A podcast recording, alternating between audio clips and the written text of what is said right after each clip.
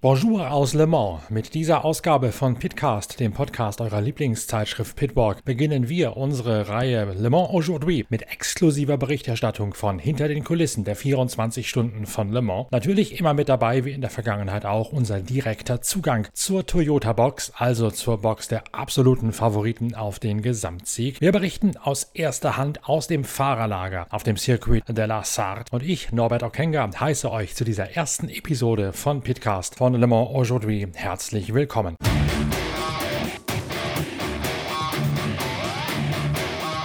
Wir steigen auch direkt ein in unsere Rubrik live aus der Toyota Box, denn nicht nur den vielen Zuschauern im Fahrerlager ist aufgefallen, dass die Atmosphäre in diesem Jahr wieder völlig anders ist als bei den vergangenen Geisterrennen während der Corona-Seuchenjahre. Auch Rob Leupen, der Teamchef von Toyota Gazoo Racing aus Köln, nimmt das mit Freude zur Kenntnis. Ja, Grüße aus Le Mans. Äh, wieder ein Le Mans mit äh, viel Publikum, mit ja, die Szene drumherum, wo Leute wieder schön campen, äh, wo Leute wieder äh, durch das Paddock laufen und äh, ja, bei uns ganz nah dran sind. Das haben wir vermisst die letzten zwei Jahre, also für uns auch eine extra Motivation.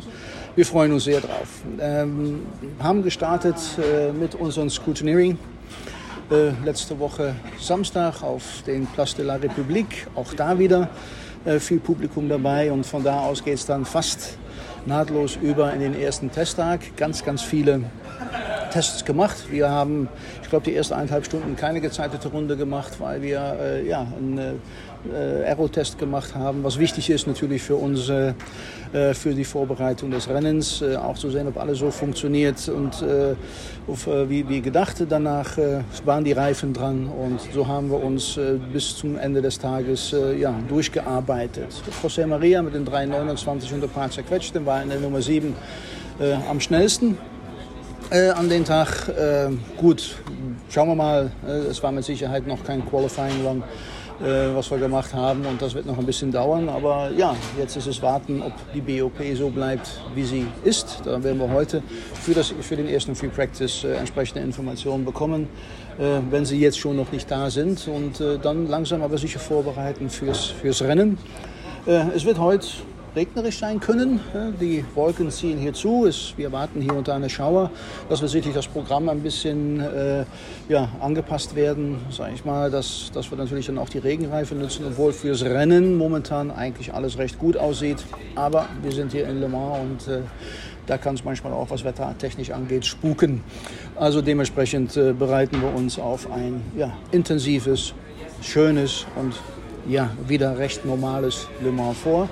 Ziel ist für uns natürlich ganz klar die fünfte, der fünfte Sieg äh, am Bitte äh, in, äh, sag ich mal, nacheinander dann. Ähm, also da sind wir, sag ich mal, darauf fokussiert, äh, um auch äh, ja, unser Team Principal und Fahrer Kamui, äh, sag ich mal, damit äh, zu beglücken. Sicherlich auch äh, eine außerordentliche Rolle, die er dann hier haben wird. Ähm, wir sind alle bereit und wir freuen uns wirklich aufs Rennen. Die Tage seit der technischen Abnahme am vergangenen Wochenende bis zum gestrigen Mittwoch, wo die erste Qualifikation auf dem Programm gestanden hat, versprechen nicht nur viel Dramatik, sie sorgen auch dafür, dass Rio Hirakawa in die Toyota-Werksmannschaft integriert werden muss. Der junge Japaner, der in diesem Jahr aufgerückt ist ins Werksaufgebot von Toyota Gazoo Racing. Rio ist ja, eigentlich kein Rookie in Le Mans mehr. Er war 2017 hier mit äh, einem LMP2-Team ähm, und er ist eigentlich schon recht lange beim Team dabei.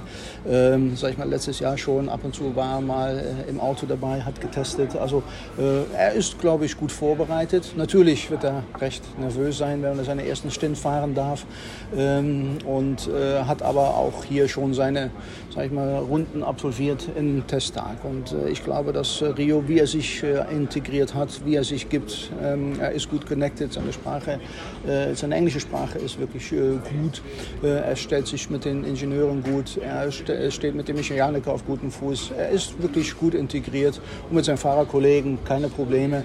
Äh, auch Kazuki ist vor Ort, Tipps gibt es genug. Also hier wird es wie wird alles in die richtige Richtung laufen. Am Mittwoch ging es zunächst einmal darum, sich die Fahrkarten für die sogenannte Hyperpole zu sichern, also das alles entscheidende Zeitfahren, das am Donnerstagabend Aufschluss geben wird über die Startaufstellung fürs große 24-Stunden-Rennen. Die Qualifikation auf dem La Sarthe-Circuit stand dabei im Zeichen wechselhafter Witterungsbedingungen und einiger Abbrüche. Michael Fassbender, der weltberühmte Regisseur im Proton Competition Porsche 911 RSR, sorgte für die erste rote Fahne. Als die Sitzung wieder aufgenommen werden konnte, sichert sich Kamui Kobayashi in seinem Toyota Racing GR010 Hybrid die Bestzeit. Der Japaner kommt auf 3.27.247. Der Glickenhaus Racing 007 LMH von Olivier Pla, Romain Dumas und Pipo Derani ist gerade mal zwei Zehntelsekunden langsamer als das japanische Auto und um sechs Zehntel schneller als der zweite Glickenhaus von Ryan Briscoe, Richard Westbrook und Franck Maillot. Und damit nicht genug. Die Glickenhaus-Mannschaft untermauert mit der Bestzeit gesetzt von Romain Dumas im nächtlichen zweiten freien Training auch ihre Anwartschaft als ärgster Favoritenschreck gegen die Toyota-Werksmannschaft. Trotzdem ist klar, Toyota geht als haushoher Favorit in dieses Rennen hinein. In der Analyse live aus der Toyota-Box blickt Alexander Wurz für uns exklusiv hinter die Kulissen. Ja, einen wunderschönen Gruß aus Le Mans. Es wird ernst, es wird spannend. Wir haben heute den äh, Mittwoch. Das ist natürlich immer schon ein erstes Kräftemessen. Äh, nach dem freien Training kann man sich so ein bisschen ein, äh, also einschätzen, wo man steht. Und dann natürlich äh, schon das Qualifying und das war ein bisschen durchwachsen aufgrund des Wetters. Wir hatten ein bisschen einen Wetterumsturz, einen unerwarteten. Wir hatten kurz Regen, wir hatten dann eine rote Fahne. Wir haben innerhalb von ein paar Sekunden drei Zwischenfälle auf der Strecke gehabt. Einer davon war auch ähm, Brandon Hartley, der ähm, in der ähm, Mulsanne-Kurven gerade ausgefahren ist, konnte eh wieder zurückkommen, also kein Problem, ein Fahrfehler. Aber es war dann durchwegs eine turbulente äh, eine Stunde, denn man muss sich ja in dieser Stunde qualifizieren. Äh, qualifizieren tun sich die äh, GD-Autos äh, und auch die LMP2-Autos äh, für die Hyperpole. Da steigen die sechs schnellsten auf. Ähm, und bei, bei uns äh, mit den fünf ähm, Hypercars ist es natürlich gegeben, dass man in die Hyperpole geht, aber man muss sich dennoch qualifizieren und irgendwann war es dann mal knapp, überhaupt eine gezeitete Runde für zwei Piloten zu bekommen, aber das haben wir dann auch geschafft, also keine Aufregung.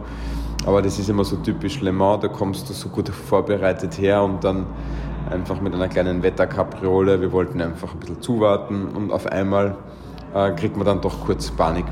Aber wie gesagt, wir sind wieder ganz ruhig geworden, haben gesehen mit dem Kamui Kobayashi, dass unser Setup recht gut funktioniert, ähm, aber dass die Balance of Performance und das Auto vom Klickenhaus, das Team, eigentlich im Zeittraining ähm, ganz nah ist. Wir sollten nicht überrascht sein, weil das waren sie eigentlich auch schon in Spa, wo sie ähm, schneller waren wie wir. Und ähm, hier mit den langen Geraden wissen wir, dass ihr Auto echt gut ist, also sehr wenig Luftwiderstand erzeugt. Ähm, und das ist spannend und das ist cool und deshalb sind wir hier in Le Mans, dass wir uns mit den anderen messen dürfen, dass wir uns mit Le Mans der Strecke messen, die sich in sehr gutem Zustand präsentiert. Ähm, wir haben gute Verhältnisse, wir haben relativ schnelle Rundenzeiten äh, im Verhältnis äh, wie vorhergesagt, da sind wir knapp eine Sekunde äh, schneller als die Simulations äh, für unsere jetzige Einstufung mit der Motorleistung und dem Gewicht. Also ja, schön hier zu sein, tolle Strecke, gute Stimmung, wunder, wunderschön, dass die Menschen wieder da sind. Wir haben Massen, die durch das Paddock laufen. Äh, wir waren schon in der Stadt drinnen für die technische Abnahme und es ist einfach lässig, dass wir jetzt Le Mans diese Sternstunde des Motorsports jedes Jahr wieder wieder mit den Menschen, mit den Fans genießen dürfen. Und genau die machen es ja aus. Die machen den, den Mythos und die Leidenschaft Le Mans aus. Und die haben wir heute genießen dürfen. Und morgen geht es natürlich zur Sache. Morgen wollen wir alle die Rundenzeiten sehen. Dann ist die Hyperpole. Da ist wenig Verkehr auf der Strecke. Äh, wir haben uns die Reifen ausgesucht. Ähm, etwa so wie erwartet. Haben wir einen Compound, der recht gut jetzt zur Strecke passt und zur Temperatur und mit dem gehen wir morgen auf absolut Vollangriff. Und äh, dann werde ich euch natürlich ein Update geben mit ein bisschen mehr Detailinformationen und dann natürlich auch schon einen Ausblick auf das Rennen, das Samstag und Sonntag natürlich stattfindet.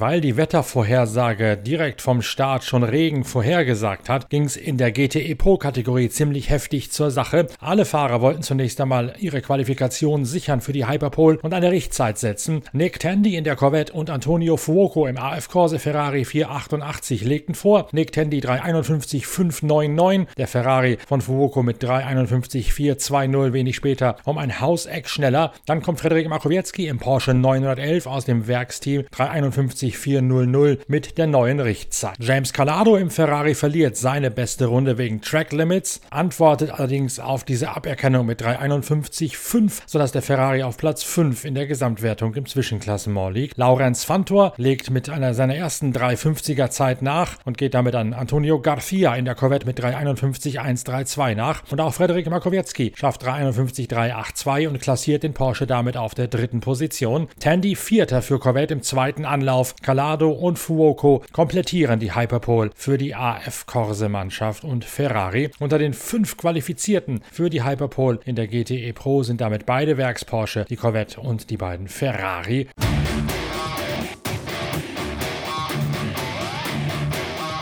Und damit steht zunächst einmal das Drehbuch für den Donnerstag mit der Hyperpole, für die kein weiterer Regen vorhergesagt ist. Wir halten euch in Pitcast, dem Podcast eurer Lieblingszeitschrift Pitwalk, natürlich weiter auf dem Laufenden. Wann immer es was zu berichten gibt, gibt es entweder einen aktuellen Podcast oder es gibt Blogs auf der Internetseite pitwalk.de und wir werden auch das eine oder andere YouTube-Video von hinter den Kulissen und atmosphärische Aufnahmen rund um die Strecke online stellen im Verlaufe der nächsten Tage. Schön, dass ihr dabei gewesen seid bei der ersten Episode von Le Mans Aujourd'hui. Genießt die aktuelle Ausgabe der Zeit Zeitschrift Pitwalk mit der großen Coverstory zum 24-Stunden-Rennen auf dem Nürburgring. Bis ganz bald. Danke fürs Reinhören. Euer Norbert Okenga.